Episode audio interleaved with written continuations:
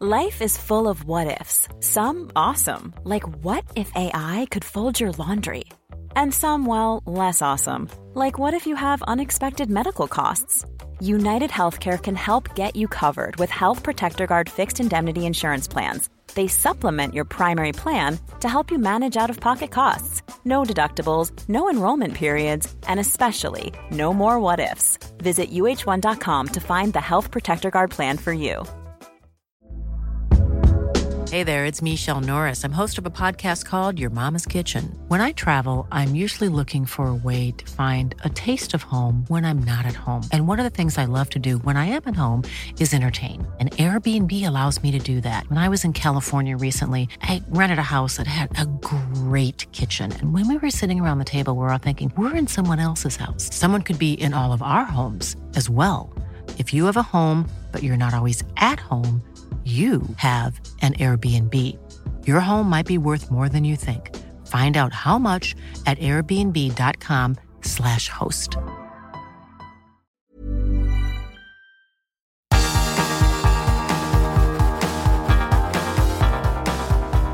Universo Premier, tu podcast de la Premier League.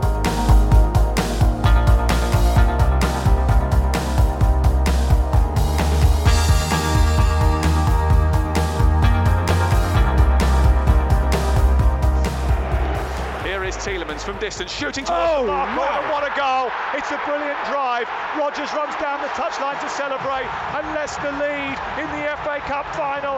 And it's Yuri Tielemans who scored the goal. They thrust it into the sky, and as the pyrotechnics start, Leicester City celebrate becoming the winners of the FA Cup for the first time in their history.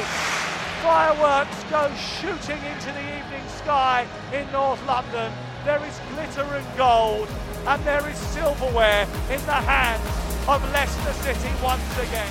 Hola, ¿qué tal? Bienvenidos a Universo Premier. Reciban un cordial saludo de Álvaro Romeo. Estamos de celebración. En las últimas jornadas, y más en concreto los dos últimos programas, han sido para hacer un tributo y un homenaje a equipos que han ganado algo. La semana pasada hicimos un programa especial sobre el alirón del Manchester City. Y esta jornada, hoy, el eh, miércoles 19 de mayo, nos toca hablar de la gesta del Leicester City. Sí, porque el Leicester es el campeón de la FA Cup después de ganar al Chelsea en la final de Wembley por un gol a cero, gracias a un golazo de Yuri Tielemans. Una final que tuvo drama también porque en las postrimerías del encuentro el árbitro le anuló un gol a Chilwell. Hubo que revisar la jugada con el VAR y ahí se dictaminó que bueno, que Chilwell había anulado o había marcado, mejor dicho, en fuera de juego, por lo tanto el tanto fue anulado. Es la primera FA Cup que gana el Leicester en toda su historia y ha sido mm, bueno, pues un eh, periodo, un lustro magnífico para el Leicester, porque hace cinco años se coronaba campeón de, de, primera división de la Premier League por primera vez en toda su historia, en esa liga memorable con Claudio Ranieri, y cinco años después gana la final de la FA Cup. Nos quitamos el sombrero con un equipo que ha sabido ser competitivo, ha sabido reciclarse, ha sabido renovarse. Han cambiado muchos nombres, muchos cromos, no solo ya en la plantilla, sino también en el banquillo, sino también en los despachos, porque por el Leicester han pasado un montón de directores deportivos, jefes de reclutamiento, pero el equipo ha sabido reciclarse, renovarse, reinventarse y será campeón de la FA Cup hasta que el año que viene algún equipo diga lo contrario, si es que el Leicester no vuelve a ganarla. A mi lado tengo para hablar de la gesta del Leicester City a un compañero que siempre está aquí con nosotros, Leo Bachanian. Hola Leo, ¿qué tal? ¿Qué tal? Muy buenas, Álvaro. Bueno, imagino que te encantaría esa final, que la vivirías con tanta pasión como los eh, cerca de, ¿cuántos fueron en total? 16.000 aficionados que estuvieron en Wembley siguiendo la finalísima y que te quedarías embelesado también con las imágenes de después del partido, Leo, con los jugadores celebrándolo por todo lo alto y con el mismo presidente del Leicester City bajando al césped para sí. darse un baño de masas con eh, Brendan Rogers y con todos eh, los integrantes de la plantilla del Leicester. Estoy hablando de Aiwat Srivadanaprava, el hijo de Bichai. Kun Top, exacto. Eso más es. conocido como Kun Top, para hacerlo más fácil, ¿no? Este, y, sí, abro a hablar, y, arranco por esa, porque tenía anotado varias uh, aristas de por qué creo que es realmente, o que fue especial, ¿no? El triunfo de, Leicester. Y arranco por esto último que, que, está interesante y que decís, ¿no? Del presidente del club bailando, festejando con los futbolistas, con el entrenador, abrazando la copa como quien arropa a un niño, ¿no? Como se lo veía a Kuntop, 35 años, el hijo de, hoy dueño, el presidente y dueño del club, bueno, el hijo de quien muriera en 2018 en el accidente del helicóptero allí en las afueras del King Power. Eh, no, Kuntop que a quien la pandemia lo dejó en Tailandia prácticamente durante todo un año sin poder venir a, Inglaterra. Y, es especial esa imagen que vos marcás del festejo con el presidente, porque eh, en las últimas semanas en Inglaterra, ¿no? Los principales clubes, los poderosos, se miraban al espejo y, la imagen que devolvía estaba lejos de la identidad buscada por, por los hinchas de estos clubes, ¿no? por los hinchas del Big Six.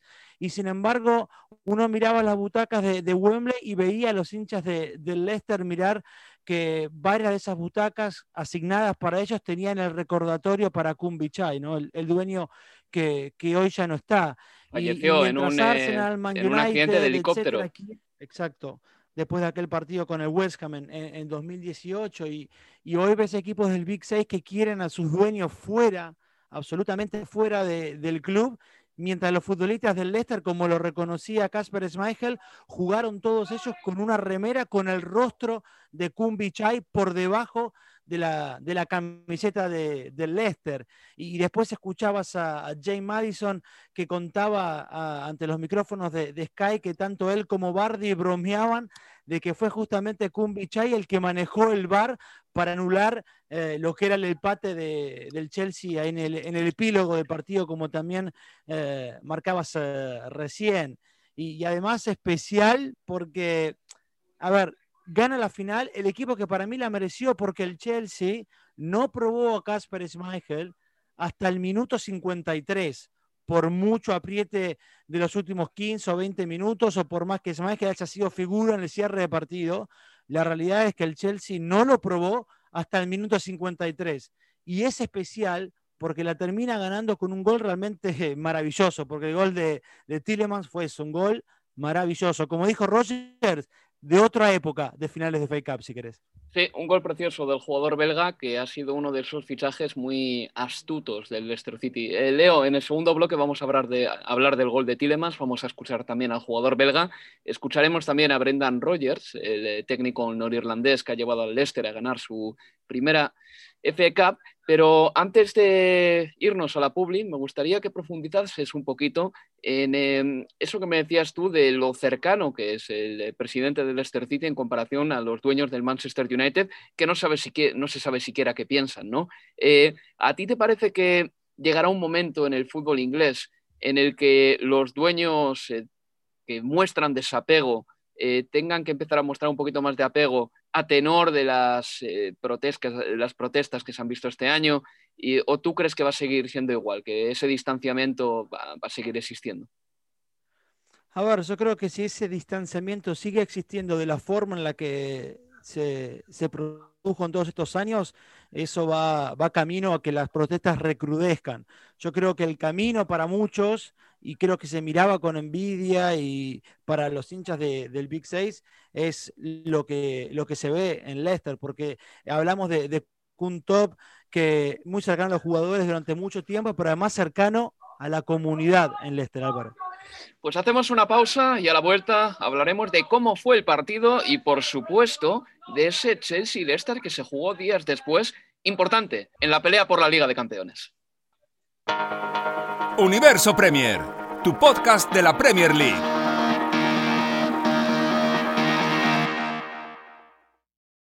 Aquí continuamos en Universo Premier, eh, con la voz de un servidor, Álvaro Romeo, y con Leo Bachanian. Antes de continuar, quiero escuchar a varios de los, eh, de los gratificados con esta victoria y varios de los eh, integrantes clave de este Leicester City. Empezamos por el entrenador. Brendan Rodgers. It's so special, Sam. I'm actually I'm so happy for, for everyone connected with Leicester. It's a real, it's a club that I think with everything that's gone on in football this season, I think that it's definitely, uh, you know, we're the champions today for the supporters of the country and, and, and the people. And uh, I thought that the performance merited Obviously, amazing goal. That was a proper old school FA Cup winning goal. But can't forget also Casper's save towards the end. Yeah. What a save, and that's why he's one of the best goalkeepers in the world. Fueron alrededor de 20.000 espectadores los que llenaron Wembley, o por lo menos eh, dieron la sensación de lleno en Wembley, porque estamos tan acostumbrados a ver el esqueleto de los eh, campos y de las gradas que simplemente con que haya un poquito de gente ya nos parece que el campo está repleto. 20.000 personas, no 16.000, como lo he dicho anteriormente. Y Rogers, eh, bueno, pues en primer lugar eh, agradecía haber ganado en frente de, del respetable, del Chelsea y del Leicester, y también tenía palabras para el goleador Yuri Tillemans y también para Casper Schmeichel. Empezamos, si te parece, Leo, por el guardameta danés, porque en la segunda parte fue decisivo para que no marcase el Chelsea el tanto del empate. Y lo cierto es que estamos hablando de un portero que es eh, sensacional y que realmente se merece pues tantos parabienes como muchos delanteros o muchos eh, jugadores importantes del Leicester City. En una semana, por cierto, que ha sido una semana para creer en eh, los porteros en su, vaya, eh, cualidad o virtud de talismán prácticamente, porque mira a Allison también en la portería de Liverpool el otro día, Uf, dándole la sí. victoria a los Reds con ese testarazo en eh, los últimos minutos del partido. Sí, el cabezazo más caro en la historia del fútbol, porque bueno, le puede llegar a significar ese cabezazo unos 60 millones de libras al Liverpool, si es que bueno, hace los deberes ante el Burnley y termina eh, en Champions, eh, también haciendo lo que tiene que hacer en la última fecha, pero bueno, para eso falta. Pero sí, es verdad que fin de semana para los arqueros, ¿no? Porque lo de Schmeichel eh, fue muy bueno en la segunda parte, te decía, hasta el minuto 53 en que lo prueba Alonso, no había tenido que entrar en juego realmente Casper Schmeichel, pero de allí en adelante, obviamente, se termina erigiendo en, en figura de, del partido. La pelota, Álvaro, que le quita, que le saca a, a Mason Mount es, es enorme, es, Sí. es tremenda, realmente va derechito a, a lo mejor de, de la temporada, sin lugar a duda. Y, lo hace especial también, ¿no? Que, que sea Casper Schmeichel partícipe de una gesta como esta, al igual del hecho que, que este Bardi, porque Casper Schmeichel, si bien debuta en el Manchester City en, en primera división, eh, luego pasa por clubes de, de League One y, de League Two hasta llegar al Leicester, si no me equivoco, allá por, por 2010 y lograr el ascenso a la Premier eh, cuatro años después y, y el título ya en, en 2016 con, con Ranieri como entrenador y todo con el peso de un apellido gigante Sí. eh, en la Premier. Eh, sin dudas que es otro de los aspectos que hacen muy especial el título de- del Leicester, que sea Kasper Schmeichel quien termine como figura en esos últimos minutos de partido. No seré yo, Leo, el que mm, compare a los dos Schmeichel y me posicione sobre quién es mejor, porque a uno le vi menos, evidentemente era bastante más joven y no podía ver todos los partidos del Manchester United ni del Manchester City cuando estuvo por ahí el bueno de Peter Schmeichel, pero su hijo es un grandísimo portero y además es un portero que va un poquito a contracorriente, porque eh, ahora mismo los equipos grandes y los de Rogers también eh, querrían jugar con un portero que la saque jugada desde atrás. Casper Schmeichel tampoco es que sea un especialista en, eh, en ese arte y es un portero muy sobrio, que rara vez se adorna. Es un guardameta que hace mm, sencillo lo difícil y al que tampoco se le recuerdan grandes errores, ¿no? Diría que durante cinco o seis años ha tenido una regularidad muy constante y eso tiene muchísimo mérito porque lo juega prácticamente todo. Eh, y ha sido tan buen portero que en ningún momento ha llegado un guardameta al Leicester City que hayas dicho, mira, es que si este portero destaca en la Copa o si destaca en Europa, eh, igual le puede eh, poner eh, en problemas a Casper Schmeichel. No, no ha habido ninguna cosa así. O sea, es el portero del Leicester City con todas las de la ley porque no ha cometido un error casi nunca y porque ha tenido una sobriedad constante durante los últimos cinco o seis años. Absolutamente. Y, es más, Álvaro, tranquilamente podría ser el dueño del arco en eh, varios de los equipos de- del, del Big Six. Digo, ¿Schmeichel es menos que Leno? ¿Podría Schmeichel ser el dueño del arco del Arsenal? No tengo ningún tipo de dudas, coincido. Eh, ¿Podría Schmeichel eh, ser el arquero de- del Chelsea? Tranquilamente también. Yo creo que sí. Digo, pensá, a ver, ahora porque es verdad, porque llegó Mendy, porque lo hizo muy bien, porque lo está haciendo muy bien, pero cuando se pidió un arquero eh, por, eh, por el presente y los errores de, de Kepa, si te hubieran dicho que era Casper Schmeichel el hombre que iban a buscar, yo creo que no hubiera sorprendido a nadie. Y tenía nivel y lo tiene para adornarse de un arco grande como ese también. Este, un arquero con muchísima personalidad, un arquero que es quizás a contracorriente de varios en, en tanto en cuanto que no es el típico arquero que se pueda o que se adueñe del área. No, Schmeichel por estatura, de hecho muchas veces eh, sufre mucho con, con, el juego aéreo, pero es que debajo de los tres palos es que es realmente espectacular eh, lo que hace. Y yo me quedo con eso que marcaste, la regularidad de Schmeichel. Hablamos de un tipo que en los últimos 5, 6, 7 años eh, está en un nivel que, jamás se lo puede poner para cuestionarlo. Habrá tenido altos y bajos como cualquiera, pero jamás ha estado en un lugar en el que digan, no, no está para atajar. Y no recuerdo grandes cantadas suyas, Leo, si te digo la verdad. Igual se me escapa alguna, pero así en general, como de otros porteros sí que tengo memoria, de, recuerdo de, errores, de bulto. No me sucede lo mismo con Casper Schmeichel y al Leicester le veo mucho.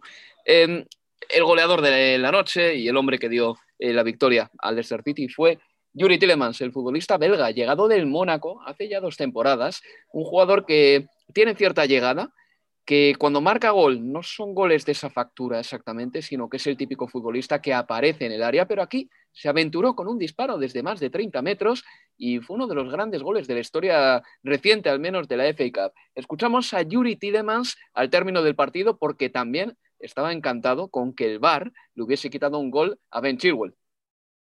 honestly, I forgot about VAR. Did you? I forgot. And then Michael Oliver, the referee, was just waiting and waiting. I was like, oh, yeah, there is VAR. And then he, he called the offside. I was like, oh, so happy. and then with five minutes left, we just saw it through and, yeah, really happy. Is that the first time you've ever been excited about the, the words VAR? yeah, probably. probably, yes. yeah. Probably.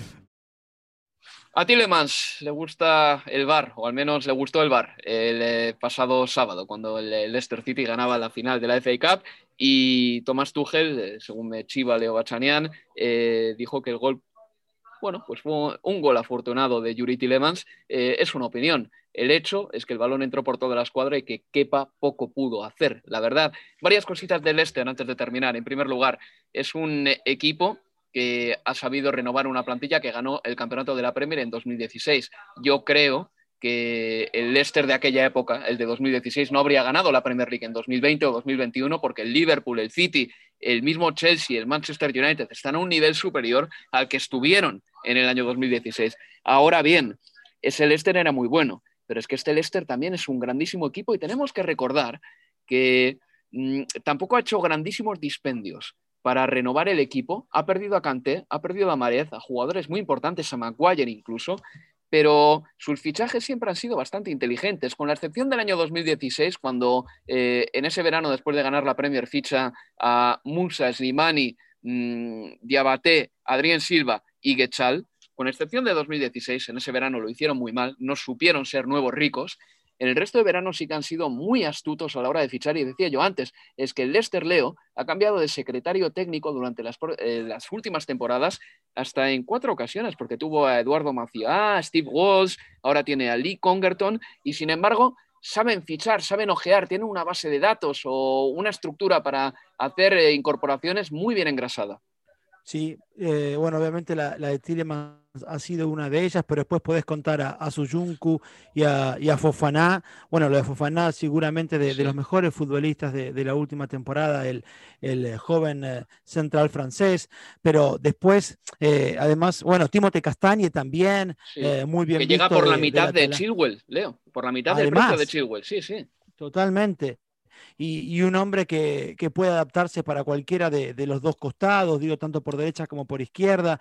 Eh, yo creo que lo de Rogers ha sido muy bueno también eh, en ese aspecto. Pensar en, en, Luke Thomas, apenas 19 años, un futbolista que solía jugar por derecha, pero con Rogers jugó por izquierda, eh, James Justin también. Y justamente digo, además lo de Rogers, lo bueno de esta temporada es que lo ha hecho con, con lesiones en hombres importantes. Pensemos en Harvey Barnes, bueno, el propio James Justin que te decía recién, eh, eh, por momentos Johnny Evans, Jamie Vardy y James Madison se perdieron parte de la temporada por lesiones. Ricardo Pereira, que cuando volvió no pudo retomar el nivel que tenía antes de, lesionarse, y antes de lesionarse era de los mejores laterales derechos que teníamos en, eh, en la Premier. Yo creo que Roger supo administrar mucho y muy bien lo que tenía Álvaro. Pues sí, eh, ahora habrá que ver si el Leicester City clasificará para la Liga de Campeones. El martes cayó con el Chelsea, precisamente con el Chelsea, porque estas cosas suelen pasar muchísimo, que un equipo se enfrenta a otro en Copa y después de esto que juegan en Liga. Y bueno, fue una noche horrible para Timo Werner, eh, a quien eh, le hicieron un penalti, Tilleman se lo hizo, que no pitaron. Después le anularon un gol y anotó otro que también le anularon porque lo marcó con la mano cuando tenía todo tenía que aplacer para rematar de cabeza. Rudiger en la segunda parte marcó el 1-0, mm, después hubo un penalti a Timo Werner, dudoso, a mi juicio, porque Werner estaba saliendo del área, pero le hicieron penalti. Jorginho marcó desde el punto fatídico con una tranquilidad que asusta. Eh, y a Nacho anotó el 2 1 definitivo. El Chelsea queda, por lo tanto, con 67 puntos y sigue en la pelea por entrar en Liga de Campeones. Veremos si el Leicester se clasifica, pero que le quiten lo bailado. Ha ganado ya la FA Cup. Y nada más, yo voy a continuar en el programa con José Cueto, a quien ya le tengo aquí esperando, pero despido a Leo Bachanian, que ha estado hablando con nosotros de la final de la FA Cup. Muchas gracias, Leo. Un placer, Álvaro. Pues nada, hacemos una pausa y continuamos aquí en Universo Premier, porque hay que repasar la jornada 37 de la Premier League. Universo Premier, tu podcast de la Premier League.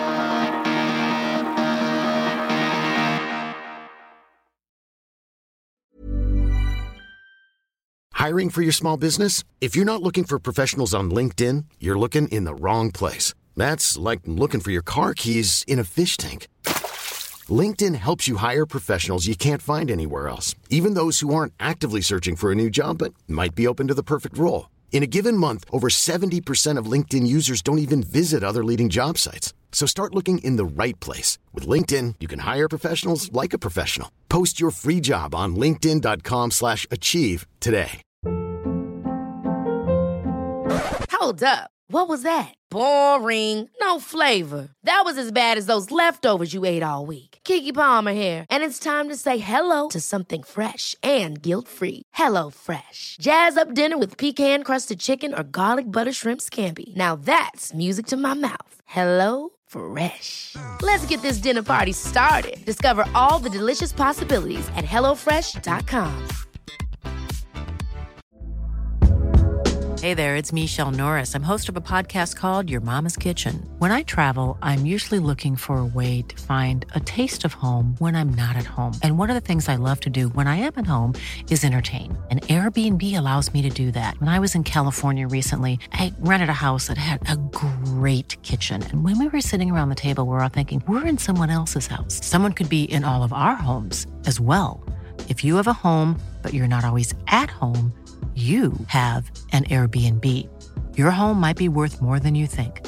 Find out how much at airbnb.com/slash host.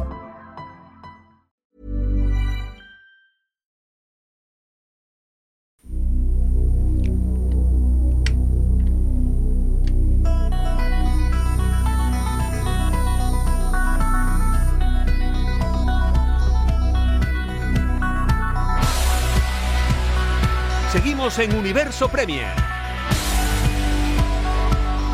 Aquí continuamos en Universo Premier. Les habla Álvaro Romeo, ya se ha ido Leo Bachanian, pero tengo conmigo a José Cueto. Hola José, ¿qué tal? Hola, ¿qué tal Álvaro? Muy buenas. Bueno, acabamos de vivir un buen partido, ¿eh? Es entre el Burnley y el Liverpool. Al final el Liverpool ha sabido solucionar en la segunda parte, no sin cierta intriga, porque el Burnley yo creo que eh, electrificado por tener aficionados en el campo o por lo que sea, ha dado batalla en la primera parte. Sí, buen partido, como dices, y sobre todo muy bonita, muy entretenida primera parte. Al final, em, por varios objetivos, digamos, los dos equipos. El Liverpool porque necesitaba los tres puntos, te necesitaba arriesgar, necesitaba buscar portería contraria y el Burnley aupado por la frescura que te da el no jugarte nada en la clasificación, también animado por la presencia de fans en el estadio después de un largo tiempo de gradas vacías, eh, también Dortmund no es un estadio muy grande, así que los fans que, que, se les permitió la entrada, pues hacían el ruido suficiente y daban los ánimos suficientes para que animar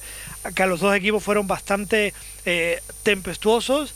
De primera parte, además, muy equilibrada, muy emparejada, que al final, pues ese detalle de Firmino, al final, esa entrada desde fuera del área eh, consiguió un gol en un momento muy importante. La segunda parte sí se notó quién era el equipo que realmente se estaba jugando las cosas, sobre todo cuando empezaron a pesar eh, las piernas, también afloró más la calidad individual de los jugadores del Liverpool, empezó a emerger más Tiago para dar más control eh, del balón y más control del tiempo al equipo y sobre todo eh, mejoraron los centrales, que había sido quizás el punto por donde más entró y donde más hizo daño el Burnley la primera parte.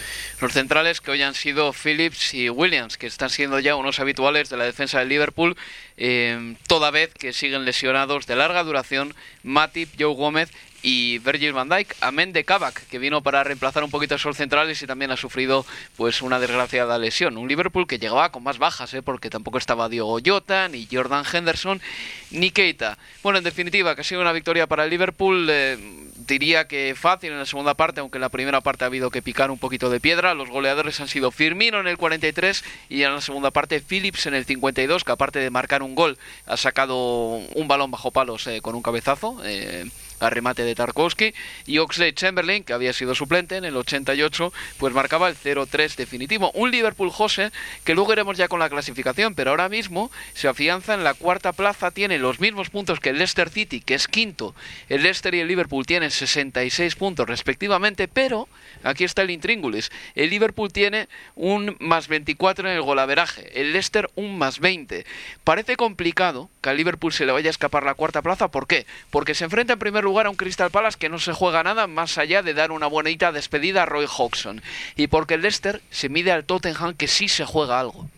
Eh, definitivamente va a ser, no hay nada definido todavía, aunque decíamos ahora fuera de micrófonos que eh, confiamos, creemos que el Liverpool no tendrá problemas para eh, superar al Crystal Palace.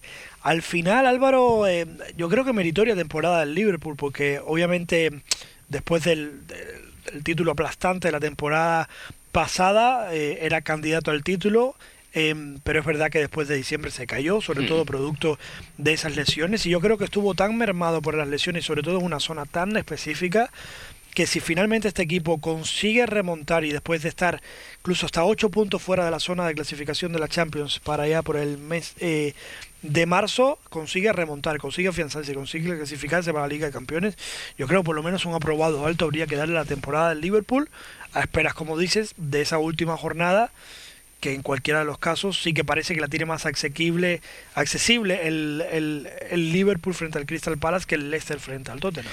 El Liverpool lleva cuatro victorias seguidas, es decir, esto digamos que abona eh, tu, tu, argumento de que merece un aprobado, por lo menos aprobado alto, un bien. Eh, cuatro victorias seguidas, eh, le ganó 2-0 al Southampton, 2-4 al Manchester United, 1-2 al West Bromwich Albion, 0-3 al Burnley. Buenos resultados para el equipo de Jürgen Klopp, que no pierde en Premier League el 7 de marzo.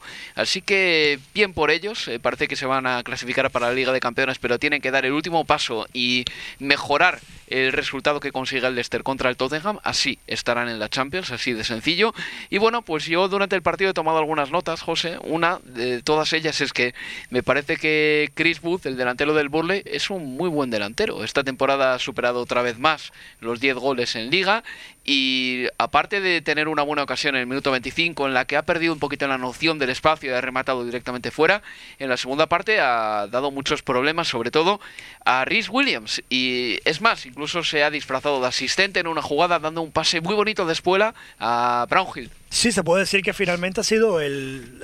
incluso ha estado más destacado por encima de otras figuras que suelen tener, digamos, más, pie, más finura, como eh, Dwight McNeil. Se puede decir que prácticamente todo el juego um, ofensivo del Burnley fue canalizado, fue producido eh, a raíz de esos pases en largo a Chris Wood, que ganaba perfectamente las posiciones y eh, para todo tipo, ¿no? O sea, ganó manos a manos a la espalda de los centrales, ganó también cabezazos que sirvieron para armar, para dar oxígeno y en ataque al al Burnley y aunque no tuvo el premio del gol con esa ocasión que decíamos que o que se había precipitado, que tenía que haberla cruzado o que había perdido un poco la perspectiva de la portería, sí yo creo que ha sido un temporadón de Chris Wood y sin lugar a duda la, la principal carta de hoy, el mejor del Burnley sin ninguna duda. Y respecto al Liverpool, que para mí ha hecho un partido sobrio, eh, un partido en el que nunca ha perdido la serenidad. Eh, para mí esta campaña ha quedado todavía más definida, si clave, la distancia entre los titulares y los suplentes. Y te lo decía durante el partido, el primer cambio ha llegado en el minuto 81, el de Chamberlain por eh, Roberto Firmino. El segundo en el 87, Milner por Wijnaldum. Y el tercero ya el de Chimicas en el descuento. Pero hay jugadores ahí en el banquillo del Liverpool que de verdad que ni pinchan ni cortan y que apenas juegan. Por ejemplo, Shakiri, Ori, ya, ya lo hemos hablado muchísimo, pero creo que merece la pena reiterar una vez más que Jürgen Klopp ha visto claro que si quiere entrar en Liga de Campeones tiene que poner a los que él considera los mejores y a nadie más.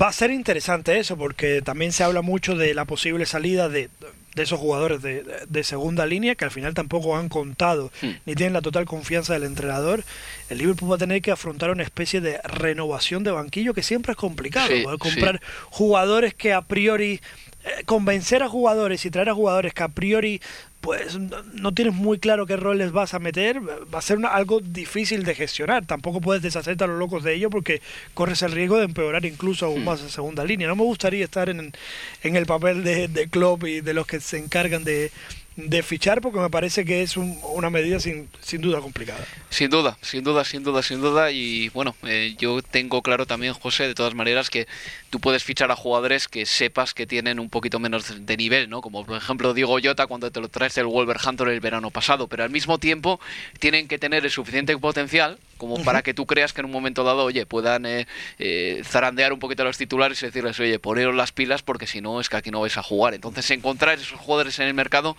no, no, no va a ser fácil. En definitiva, los resultados de la jornada 37 han sido los siguientes. El Chelsea le ganó 2-1 al Leicester City, ya lo hemos hablado con Leo Bachanian. El Manchester United empató a 1 con el Fulham. El Southampton perdió 0-2 contra el Leeds United. El Brighton and Hove Albion le ganó 3 a 2 al Manchester City, un resultado muy importante para un Brighton que en el Amex lo vivieron a tope los aficionados locales que vieron cómo ganaban al campeón. El Everton venció 1-0 al Wolverhampton Wanderers, el Newcastle ganó 1-0 al Sheffield United, el Tottenham cayó en casa 1-2 frente al Aston Villa. El Crystal Palace eh, perdió en su feudo, el Selhurst Park, por 1-3 frente al Arsenal el Borley, como hemos dicho, perdió 0-3 con el Liverpool y el West Bromwich Albion cayó en su, propio, su propia casa contra el West Ham United por un gol a 3. Así las cosas, la clasificación queda de esta manera. El eh, ganador de la Premier League es el Manchester City. Ahora mismo a Champions van el City y el Manchester United, primero y segundo clasificado. Ya tienen el pase matemático a la Liga de Campeones. Empezamos con las cuentas, ¿vale? A Champions pueden ir también el Chelsea, el Liverpool y el Leicester City. El Chelsea y el Liverpool dependen de sí mismos. El eh, Chelsea se enfrenta al Aston Villa en Villa Park, partido complicado, créanme, y el Liverpool recibe en casa al Crystal Palace. El Leicester tiene el golaveras perdido con el Liverpool. El Liverpool tiene un más 24, el Leicester un más 20. En caso de empate a puntos, el Liverpool ahora mismo iría a la Liga de Campeones. El eh, Leicester lo que tiene que hacer es intentar ganar y esperar un pinchazo de sus rivales. Vamos ya con la zona de Europa League y de, y de la Conference League. El West Ham United tiene 62 puntos, es esto. Estará en Europa la próxima temporada, a menos que pierda, y el Everton gane al City goleando de escándalo. Si el West Ham puntúa, estará seguro en la Europa League. Y si no puntúa, caerá a la Conference. El Tottenham ahora mismo iría a la Conference como séptimo clasificado. Si gana, juega fútbol europeo la temporada que viene si le gana al Leicester. Si no gana, ya dependería de lo que hicieran el Everton y el Arsenal, que todavía pueden ir a la Conference, aunque al Everton le queda una opción remotísima todavía de, ir a la Europa League. Y el Leeds United también tiene una opción muy remota de ir a la Conference, pero necesitaría un milagro, meter una cantidad de goles eh, loquísima en el último partido de liga. En definitiva, José, que todavía quedan unos frentes abiertos y sobre todo el Leicester, el Chelsea, el Liverpool tienen que entrar en Liga de Campeones y el Chelsea es el finalista de la Champions y podría quedar fuera de la Champions, podría quedar quinto. Eso mismo te iba a decir que según leías un poco todo ese batiburrillo de, de, resultados y de combinaciones, ojo con el Chelsea, ¿eh? que tiene que tener la, además las miras puestas en la final de la Liga de Campeones en la semana más, en el fin de semana más, más arriba. Seis días nada más. Y probablemente diría que el Leicester obviamente tiene un partido más complicado ante el Tottenham, pero el Leicester ha demostrado que, que, puede en este tipo de situaciones y cuidado el Chelsea en el campo de Aston Villa no sea el que final porque el empate no le valdría si en caso de que Liverpool y, Leicester ganen sus partidos. Y el Aston Villa tengo que recordarles que esta jornada le ha ganado y además metiéndole un meneo muy importante al Tottenham, ¿eh? le ha ganado 1-2. Podría ser más, sí señor. En el que puede haber sido el último partido de Harry Kane en el Tottenham Hotspur Stadium. Lo que ha sido seguro es el último partido, eh, eh, perdón, el penúltimo partido de Roy Hodgson en el Crystal Palace. El último va a ser en la última jornada en Anfield, de Roy Hodgson como entrenador del eh, equipo Eagle. Vamos a hacer una pausa y vamos ya con la última parte del programa porque quiero hablar de Roy Hodgson y de Harry Kane. Universo Premier, tu podcast de la Premier League.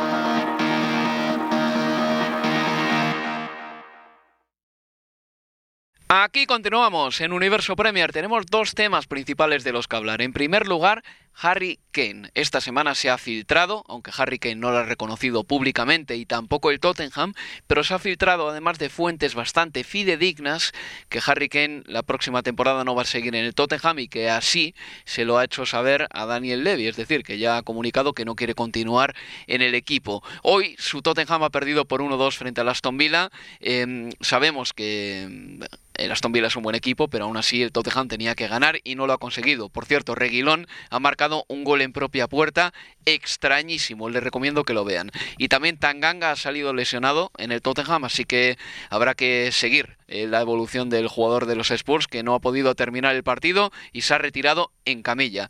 El Tottenham aún se puede quedar fuera de Europa.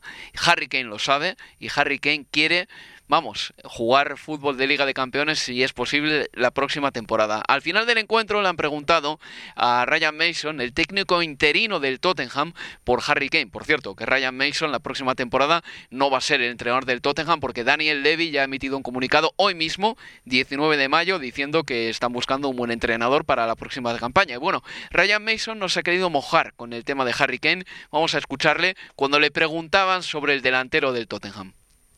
Harry does that every year. I played with him on the last home game of the season. He always goes around Harry siempre da una vuelta de honor al final del partido, eh, al final del de último partido de la temporada siempre lo ha hecho. Over the last 24 hours. We've just lost a game of football in the Premier Hemos perdido un partido de fútbol. No quiero hablar de Harry Kane. Solo voy a responder a preguntas eh, concernientes al partido. People future management and, and all this because porque mi cabeza ahora mismo solo está en el partido de fútbol. No quería José hablar de Harry Kane, eh, Ryan Mason, pero bueno, es el elefante eh, en la habitación al fin y al cabo. Es un jugador importantísimo que ha dicho que quiere irse. ¿Esto qué impacto puede tener en el Tottenham? Pues muchísimo. Imagínate si se va Harry Kane y de, contra no consigue ni clasificarse a, la Europa League. Eh, ha sido el jugador franquicia desde la salida de, Gareth Bale, ha ocupado un protagonismo absoluto del ataque del Tottenham porque al final de Leali pues se ha quedado estancado, no ha progresado mucho más, junto a Son ha protagonizado una pareja formidable que en gran parte explica la, la, final de Liga de Campeones que jugó el Tottenham frente al Liverpool y novios no le van a faltar. Me gustaría, tengo mucha curiosidad por saber dónde recala, por ahí por el PSG y Cardi no terminado de cuajar del todo, pero me cuesta mucho verle fuera de Inglaterra. Comentábamos a las opciones de Chelsea, Manchester City, sobre todo teniendo en cuenta que Manchester City eh, se va a deshacer de Agüero y que en el Chelsea tampoco es que los delanteros centros hayan cuajado del todo. No creo que recalen en Manchester United, sobre todo después que renovaron a Cavani. Pero golpe importante para el Tottenham, que también imagino que de vender a Harry Kane, pues podrá cometer también fichajes importantes para mejorar la plantilla. Esta vez Daniel Levy tiene que hilar mucho más fino con los fichajes. En 2013, cuando vendió a Gareth Bale, falló estrepitosamente y tuvo que ser la llegada de Pochettino un año después eh, lo que hiciese jugar a algunos canteranos muy buenos, entre ellos Harry Kane, que salió a la palestra ¿no? y se puso el traje de luces. Em, no sé si esto ya es el final de ciclo definitivo de este Tottenham, pero huele a ello si se va Harry Kane Huele a ello y al final yo creo que todos nos hemos quedado un poco con ganas de más, ¿no? Hmm. Que prometía mucho esos fichajes que decías cuando se fue Gareth Bale. Es verdad que tuvo mala suerte en la final de, la Liga de Campeones, pero nos sabe a poco, sobre todo con el proyecto de Mourinho que parecía que, ya no solo por el entrenador, ¿no? porque no es que Mourinho haya sido exitoso en sus últimos eh, proyectos, pero por la serie de jugadores que, que, habían fichado, como habían reforzado el equipo, parecía que podía ser mucho más de lo que al final ha terminado siendo. Pues así ha sido. Y ya por último, antes de irnos, tenemos que escuchar a un señor de 73 años que no ha dicho que se retira exactamente, pero sí ha dicho que la próxima temporada no entrenará a nadie y tampoco evidentemente a su equipo, al que ha sido su equipo y será hasta el domingo que viene, el Crystal Palace. Este es Roy Hodgson a pie de campo en Selhurst Park después de la derrota del Crystal Palace frente al Arsenal. I should definitely miss everybody. I should miss football, of course. There's no question of that. But pues echaré de menos a todos, echaré de menos al fútbol. Pero he disfrutado estos últimos cuatro años. Gracias al presidente por darme la oportunidad de trabajar aquí. Y este equipo va a, ser, va a ver fútbol de Premier League la temporada que viene. Pues tenemos ya poquito tiempo, José, pero si Roy Hodgson se va del Crystal Palace, seguramente ya no vuelva a entrenar en Premier League. Ha entrenado a Inglaterra, Suiza, Finlandia, al Inter, al Liverpool, al Fulham. Eh, tiene 73 años y bueno, se retira casi, te diría, con honores, salvando al equipo con holgura. Eh, justamente, bueno, primero hay que decir que un tipo como Roy Hodgson, después de 45 años, más de 45 años entrenando, nunca se retira del todo del fútbol. Eh, cogió, llegó al banquillo de los Eagles en 2017, el equipo entonces estaba colista y no solo consiguió salvar al equipo esta temporada, sino mantenerlo en la Premier League durante cuatro años. Se le va a echar muchísimo menos, es sin ninguna duda una de las grandes figuras del, del fútbol inglés y como él dice, Crystal Palace siempre será su casa, el equipo de su vida. Pues sí, así es, si lo han despedido, una pena que no haya estado Selhurst Park lleno a rebosar para que le diesen una ovación sonora, pero bueno, por lo menos había algunos aficionados que hubiese sido muy triste también que despidiesen a Roy Hodgson eh, con la frialdad de unas gradas absolutamente vacías, creo yo, ¿no? Así que mejor, mejor desde luego que haya habido un poquito de gente. Y nada, les emplazamos a todos ustedes a que este fin de semana eh, sintonicen Estadio Premier porque estaremos con el Leicester City Tottenham y también con una previa extensa de ese partido y un postpartido en el que se lo van a pasar de cine porque haremos un repaso a lo que ha sido esta temporada 2020-21, esta temporada tan especial y tan extraña. José Cueto, muchas gracias. Hasta la próxima. Y nada, amigos, cuídense y nos escuchamos este domingo. Adiós.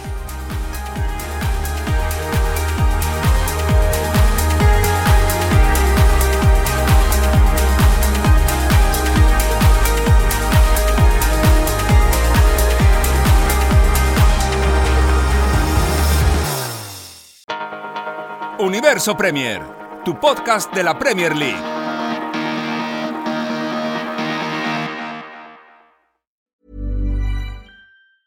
Ever catch yourself eating the same flavorless dinner three days in a row? Dreaming of something better? Well, HelloFresh is your guilt-free dream come true, baby. It's me, Kiki Palmer. Let's wake up those taste buds with hot, juicy pecan-crusted chicken or garlic butter shrimp scampi. Mm. Hello Fresh. Stop dreaming of all the delicious possibilities and dig in at HelloFresh.com. Let's get this dinner party started.